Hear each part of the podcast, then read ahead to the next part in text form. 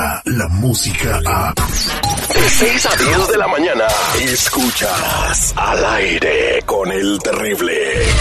Él es, el doctor Z. El doctor Z. Al aire con el terrible. Es un buen tipo, mi viejo, que anda... de todos los mexicanos de P.RG, gracias. Nos fue de verdad espectacular. Digo, no fue porque aquí estamos haciendo la talacha, pero ellos trabajaron dedonadamente para que la gente en el área de la Bahía pues esté disfrutando de sus papis, sus mamis, más de 55 años, es de no verlos, y es posible. Todo por la derecha, no venga por la izquierda ni nada, como debe de ser. Métase, identifíquelos de inmediato los originales mensajeros de P.org.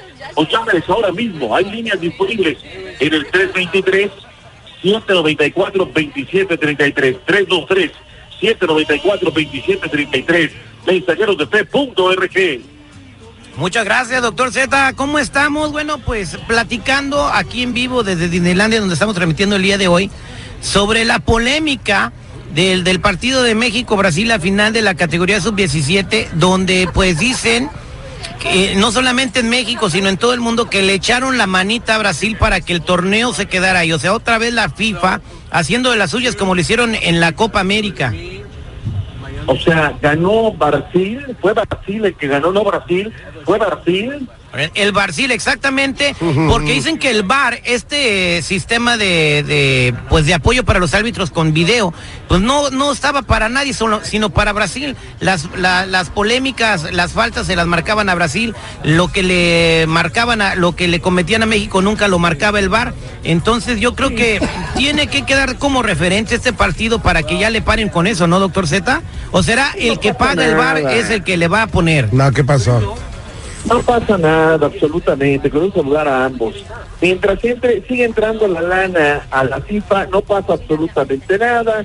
Ellos hacen de la vista gorda, no ven, no oyen, no nada, y sigue todo esto bajo su curso. Ya desde el partido contra Francia les habían echado la mano, los ganos se quejaron de ello. Y lo que hace ayer el lituano Andris Tremainis, la verdad, no tiene nombre, ¿no? Rosales en el minuto 65, la verdad es que habrá que decirlo también, estimado Terry, seguridad, era mucho más Brasil en el terreno de juego, pero no le embrocaba, no la metía. Y, no se veía cómo. Era ya sobre el minuto 84, viene este penal que se inventa el papanatas este del lituano, y Cayo Jorge viene la clava, era el uno por uno. Ahí se desmorona el equipo mexicano. El segundo gol de Lázaro, levántate y anda. Eso no hay nada que decir. Centro sin marca, Puma adentro.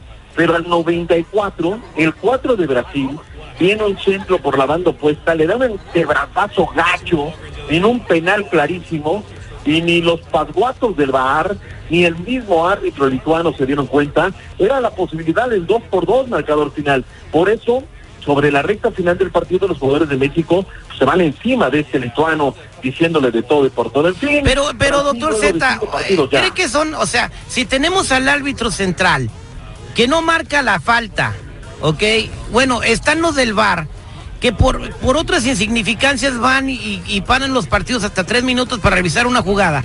Esta jugada que es de penal es de las que se tienen que marcar con el VAR, se tiene que ir a, la asistencia del VAR y se tienen que revisar. Entonces ahí es donde uno cae en suspicacias. ¿Por qué diablos siempre le ayudan a Brasil? Lo mismo pasó en la Copa América. Ya lo dijo Messi, lo mandaron a descansar por ese tipo de cosas.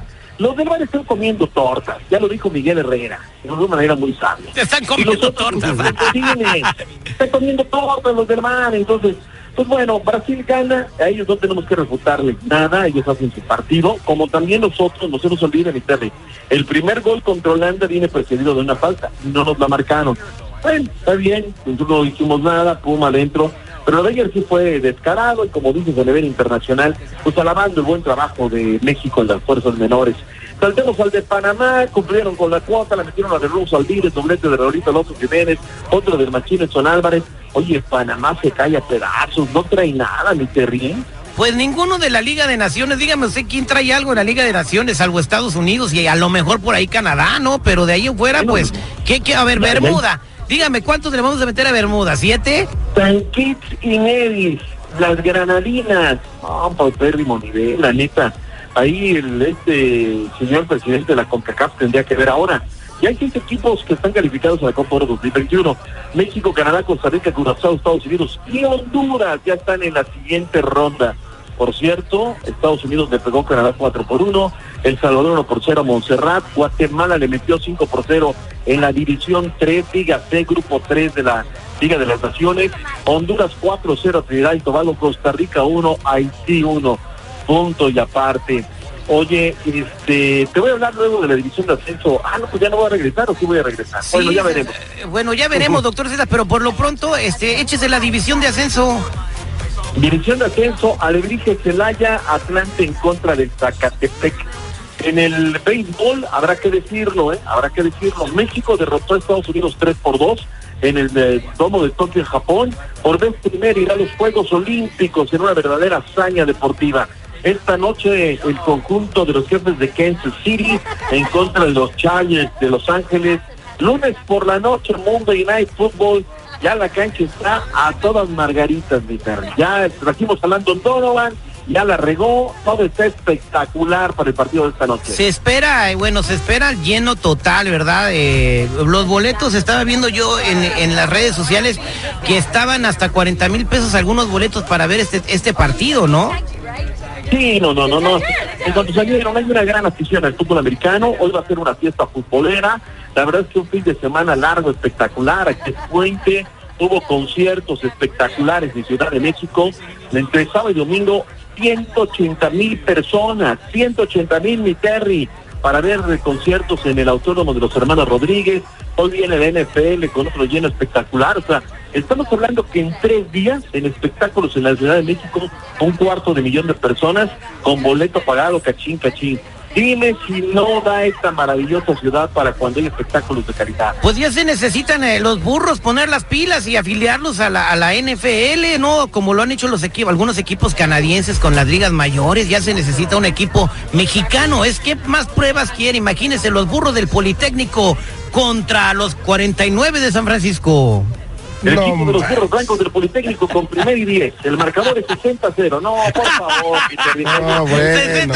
no manches, ¿a poco tampoco fe nos tiene? También van a querer el bar ahí, güey. Oye, estaba viendo como lo de México en, en, México en la Segunda Guerra Mundial, ando viendo una serie. Ah, por cierto, para los que tienen Netflix, el sábado estrenaron Maradona en Sinaloa, ¿eh? No, no, no, bueno, la verdad, lo no peorcito, manches, ¿eh? ¿Qué tal? No, no, Yo no. sí me entretuve, ¿no? Está bueno. Lo, lo, trataron de hacer como tipo club de cuervos, pero real la onda. Pero, real. toda la, pero toda la serie te la pasas. eh, No, no, no, no. Sí se le entiende, güey. Sí ¿Sí? se le entiende, ¿no? Maradona en Sinaloa está en Netflix, no es comercial. Maradona en Sinaloa. Así se llama, hasta corrido le hicieron, güey. Está, está chido. Gra- Gracias, Oye, doctor. ganaron los Lakers, pero tengo mucho más información deportiva. Ah, entonces le hablamos de ratito. Venga. Venga, gracias, doctor Z. Descarga la música a. Escuchas al aire con el terrible. De 6 a 10 de la mañana.